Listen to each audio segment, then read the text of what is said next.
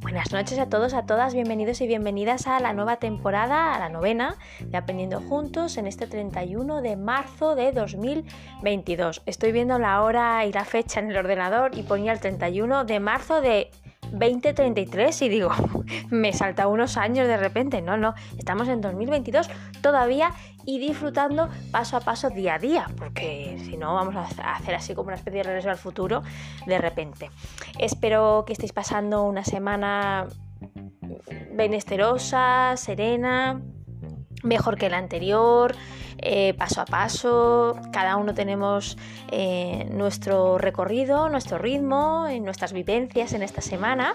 En mi caso, por ejemplo, ha sido una semana bastante intensa, con cursos, reuniones, papeleo, lo que viene siendo, pues lo que ya sabéis, lo que es un final de trimestre, porque ya la Semana Santa está ahí a la vuelta de la esquina, las vacaciones, y previa a esas vacaciones tenemos que dejar todo bien atado y bien hecho. Así que espero que este ratito, nuestro ratito, me sirva también a mí un poco para desacelerar y para centrarme y para ya descubrir conectar cara al día de mañana, que es viernes, ese día que nos da un brilli brilli especial en nuestros ojos, nuestra mirada y nuestra sonrisa. Esta semana me han dicho, y con muy buen criterio, que no habíamos resuelto el acertijo de los calcetines emparejados de Sherlock Holmes y es lo primero que voy a hacer porque eh, lo prometido es deuda. No voy a leer otra vez el texto porque lo tenéis en, el martes, no, el jueves de la semana pasada y mm, la solución era la siguiente. Si sacaba 7 calcetines, seguro que habría al menos 3 pares iguales. Aunque Watson sacara 7 calcetines del mismo color, tendría 3 pares iguales y un calcetín extra. De esta forma cumpliría los requisitos. Esto por un lado. Y ahora en unos segunditos vamos a resolver el acertijo de Alicia del País de las Maravillas, que tenéis el texto, eso sí, en justamente en el podcast anterior, el de la fuerza. Espero que podáis disfrutar de este tema. Bueno, no es. A ver, es una cosa que, me, ha resultado muy curiosa y he dicho, ¿por qué no? Lo podemos compartir aprendiendo juntos. No es como, mm, digámoslo así, no es un tema mm, a desarrollar, sino que es una idea a resaltar, ¿no? Y que puede ser, puede ser que lo hayamos percibido, eh, nos haya pasado o que conozcamos a alguien que esté en esa situación. Y con todo esto de la nueva normalidad, de volver a hacer lo mismo que anteriormente, de la misma forma, en el mismo ritmo, etcétera, etcétera, se han dado pues ciertos comportamientos, eh, ciertos matices que a lo mejor antes no se veían, pero que a raíz de todo lo que hemos vivido en estos años, en estos últimos dos años, pues es verdad que han salido, ha salido a la luz. Y, me gusta, eh, digamos así, ponerlo sobre la mesa para que podamos reflexionar, eh, investigar y curiosear sobre este tema ya os digo que a lo mejor eh, os sorprende eh, y eso es bueno, a mí me parece que es bueno y a lo mejor pues nos interesa lo más mínimo porque no, digámoslo así, no, es, no, es, no, trata sobre un valor, una habilidad, una actitud, sino sobre un tema. Ay, es que no puedo dar más pistas.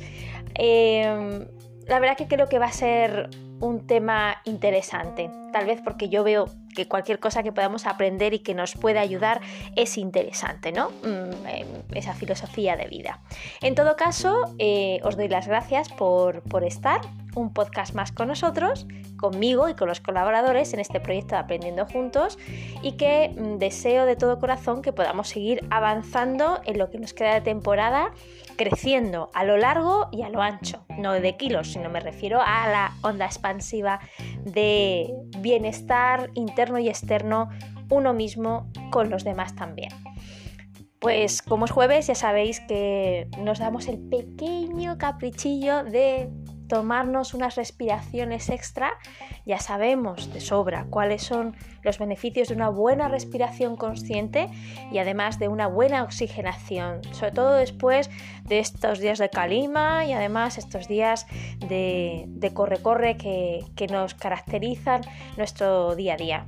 Yo sé que lo estarás escuchando en un momento de relax, así que no te pido eso, sino simplemente te pido que respires a tu ritmo, cuantas veces necesites, tanto la inspiración y la expiración por la nariz y luego unas cuantas de inspiración por la nariz y expiración por la boca, que eso también nos viene muy bien para situarnos en el aquí y en el ahora, para desacelerar, para poder eh, aprovechar plenamente este momento con todos nuestros sentidos, teniendo eh, activada nuestra activa, me refiero a nuestra escucha con el corazón, que es así la diferencia de lo que nos cala en nuestra vida, también la mente y el corazón abiertos para poder ser esponjas de, aprendizaje sin que creencias limitantes, suposiciones, juicios de valor, prisas, etcétera, enturbien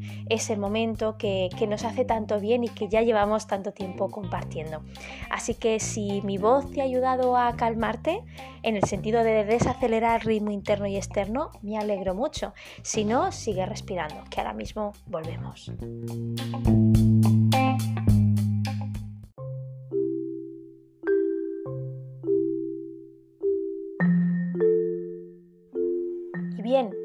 Si os acordáis, en el acertijo de Alicia en el País de las Maravillas hablábamos de, que se titulaba más grande o más pequeño, hablábamos de pócimas y de tamaños, de centímetros, etc. Pues bien, la respuesta a la pregunta cuántos sorbos de cada poción debería tomar para medir 35 centímetros en vez de 1,30 centímetros que es lo que medía, la respuesta es debe dar 10 sorbos en total entre eh, la poción de que le hacía crecer 15 centímetros y la poción que la hacía disminuir 20 centímetros.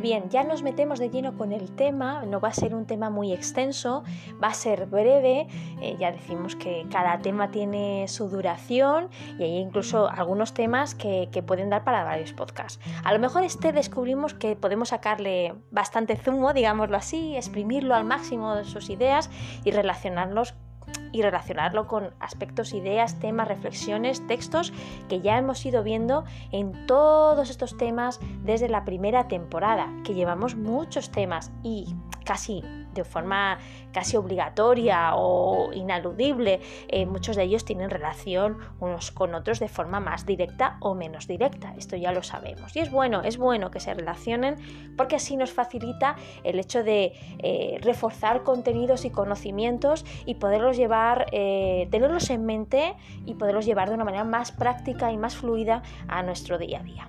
Bien, la mente es maravillosa.com, de nuevo un escrito de la psicóloga Valeria De este mismo año, de hace poquito, hace unos días, y em, bueno, es un tema que tiene un título bastante potente.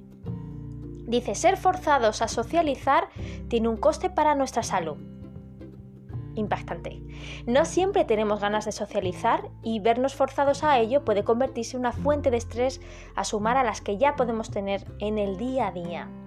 A todos nos ha pasado alguna vez, no importa que seamos extrovertidos o más bien introvertidos, ser forzados a socializar en un momento dado resulta agotador y estresante.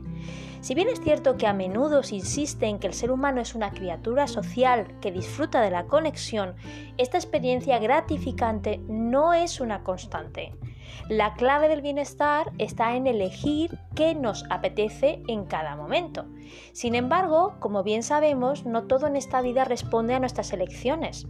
Formar parte del tejido de una sociedad implica tener que seguir determinados mandatos. Relacionarnos, acudir a eventos, tener que socializar es más de un escenario, en más de un escenario, perdón, es algo recurrente en nuestro día a día. Esto que sin duda todos entendemos y vemos como normal es ahora mismo un desafío para muchas personas, en especial para los jóvenes. La ansiedad social es un fenómeno en alza en este sector poblacional. La exposición a situaciones cotidianas como ir a una entrevista de trabajo, a una reunión o a cualquier otra situación con más gente se vive de una, de una manera amenazante. Ser forzados a socializar fomenta la infidelidad, perdón, la infelicidad, perdón, que me he leído así un poco deprisa.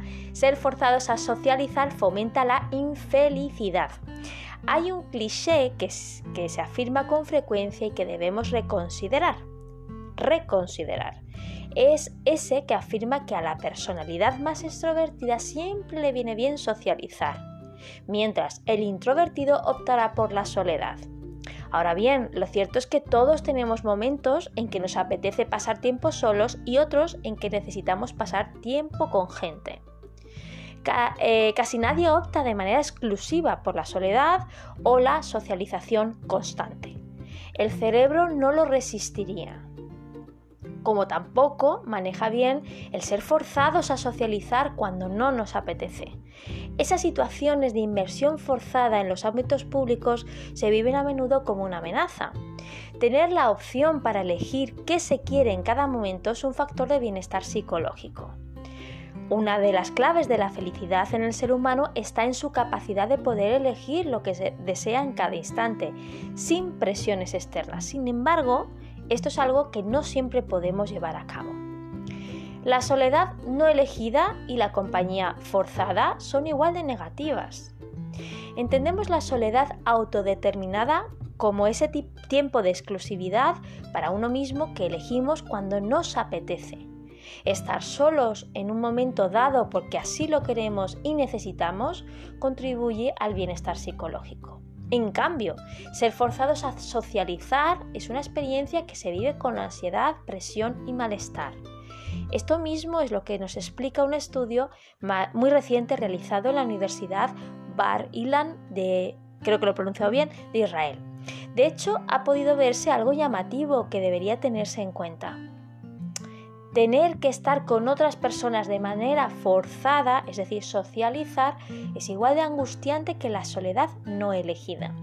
El poder elegir en cada momento si nos apetece acudir a un compromiso social o si necesitamos estar solos media muchísimo nuestro equilibrio mental. Tener que comunicarnos sin ganas, forzar estados emocionales positivos, ponernos nuestras máscaras para caer bien, parecer amistosos y carismáticos son procesos estresantes. La ansiedad social, un fenómeno creciente. Es importante aclarar que todos hemos experimentado esa realidad y que es un hecho común y recurrente. Ser forzados a socializar es una dinámica con un coste mental para todos nosotros. Sin embargo, aún lo es más para las personas con la ansiedad social. Porque si bien es cierto que ahora mismo la soledad es una epidemia que no estamos atendiendo como deberíamos, también es la fobia social ir a clase, al trabajo, tener que resolver en persona asuntos burocráticos, acudir a eventos, conferencias, reuniones, etc. Las personas con este tipo de trastorno de ansiedad han aumentado en los últimos años. Trabajos de investigación como los realizados en la Universidad de Delhousie o del en Canadá destacan este hecho. La ansiedad social es un fenómeno en auge que afecta de manera sobredimensionada a nuestros jóvenes, en especial entre la cohorte de edad de 16 a 29 años. El miedo a la devaluación, a la crítica y esa dependencia a la tecnología que tiende a aislar a las personas de su realidad cercana serían los principales factores. Ser forzados a socializar causa malestar. ¿Y qué podemos hacer? Estar solos cuando deseamos compañía duele. Ser forzados a socializar cuando no queremos o no nos apetece estresa. Ambas dimensiones son igual de adversas y por ello es necesario trabajar en ellas, manejarlas. Hacerlo revertirá de manera directa nuestra salud mental, en especial la relativa a la soledad. No es bueno estar solos, como tampoco no contar con un instante para nosotros mismos. Por otro lado, es importante también entender que como criaturas sociales estamos obligados a relacionarnos sin ganas por muy diversas razones. Variables laborales, personales, incluso familiares nos instan a ello. ¿Qué hacer entonces en, en estas circunstancias? Podemos, por ejemplo, reflexionar en algunos aspectos como Procurarnos ser nosotros mismos en estas situaciones. Si nos forzamos en exceso, si decimos o expresamos cosas que no sentimos o pensamos, el agotamiento psicológico será mayor. Mentalicémonos de que ese evento tiene un principio y un final. Programemos algo placentero al terminar esa situación de socialización forzada. Démosle un sentido y una justificación a ese evento. Por ejemplo, tengo que ir a esa cena de empresa porque es bueno para hacer equipo. Tengo que ir a esa fiesta de cumpleaños porque aunque no me agradan las fiestas, quiero a esa persona que celebra su aniversario. Intentemos focalizarnos en aspectos positivos de esas situaciones, por pequeños que sean. Una actitud abierta y positiva siempre sacará mayor beneficio de toda esa situación. Por último, y no menos importante, en caso de que el acto de socializar nos genere una elevada ansiedad, es recomendable eh, solicitar ayuda especializada. Nadie puede vivir en una situación de aislamiento permanente.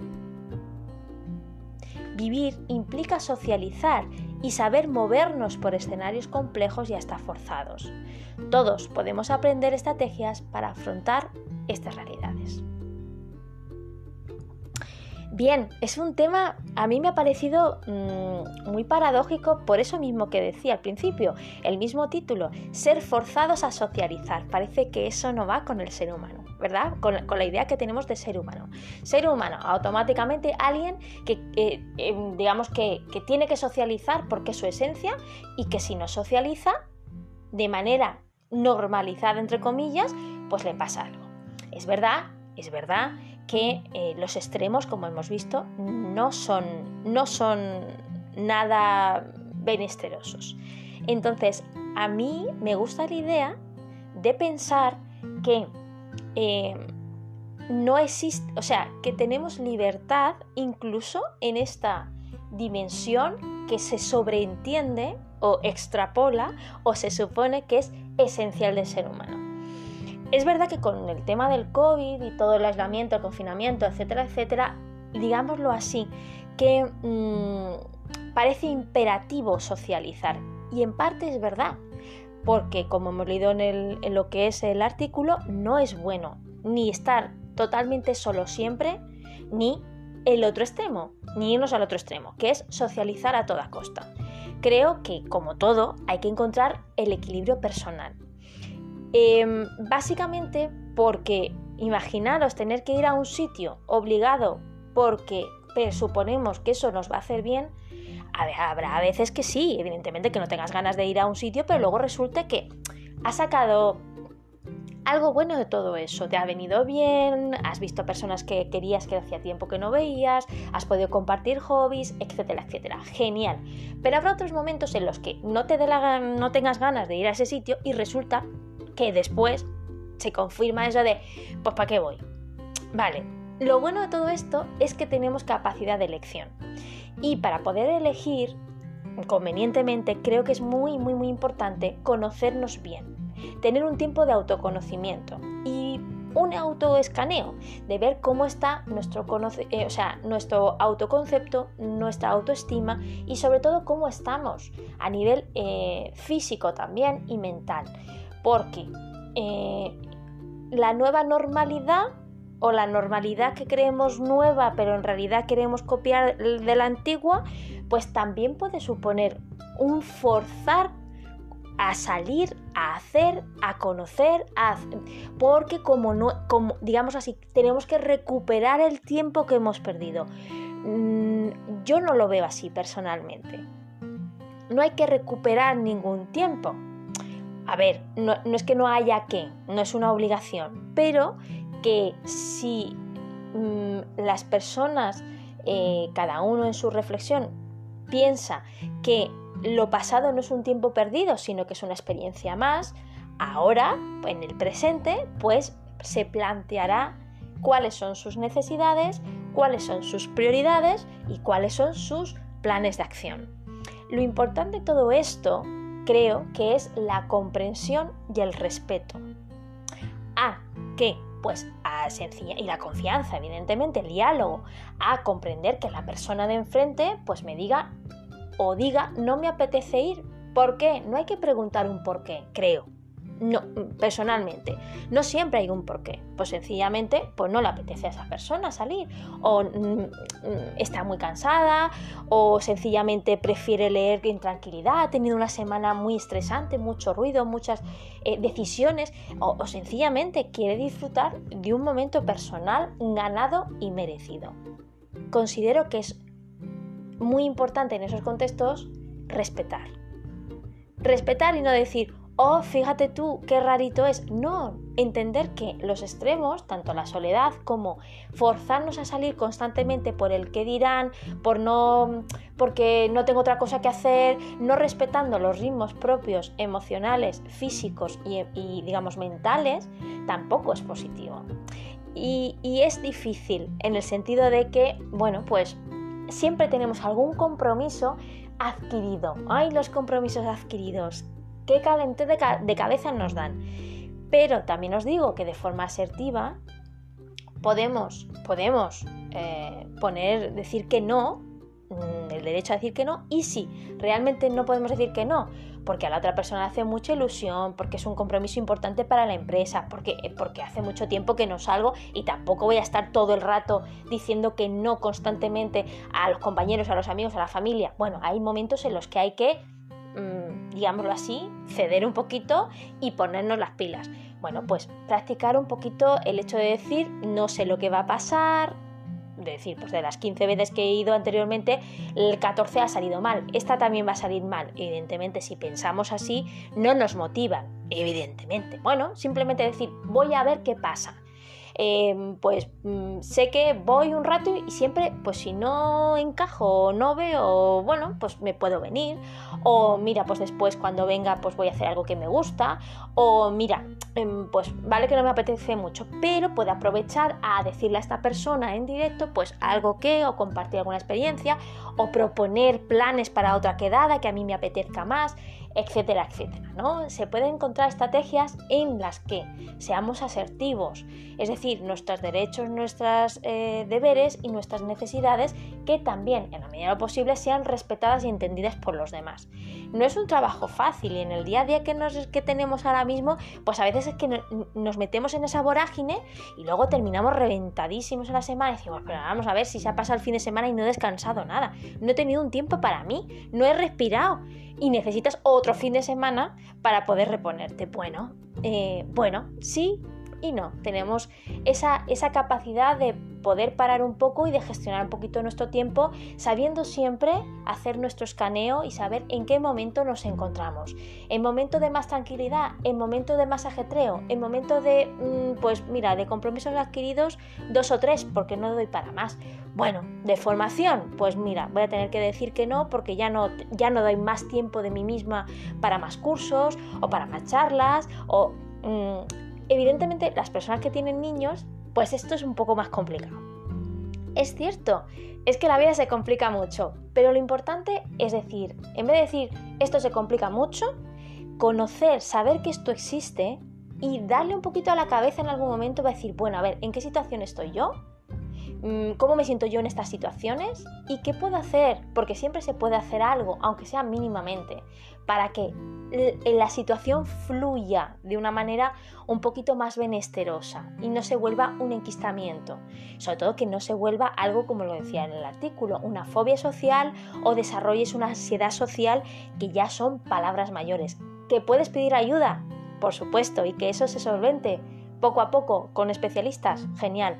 Pero no queremos, evidentemente, que eso llegue, podemos poner, eh, digamos, prevenir esos momentos y, llegar a eso, a esa escalada, a ese nivel máximo, ¿no?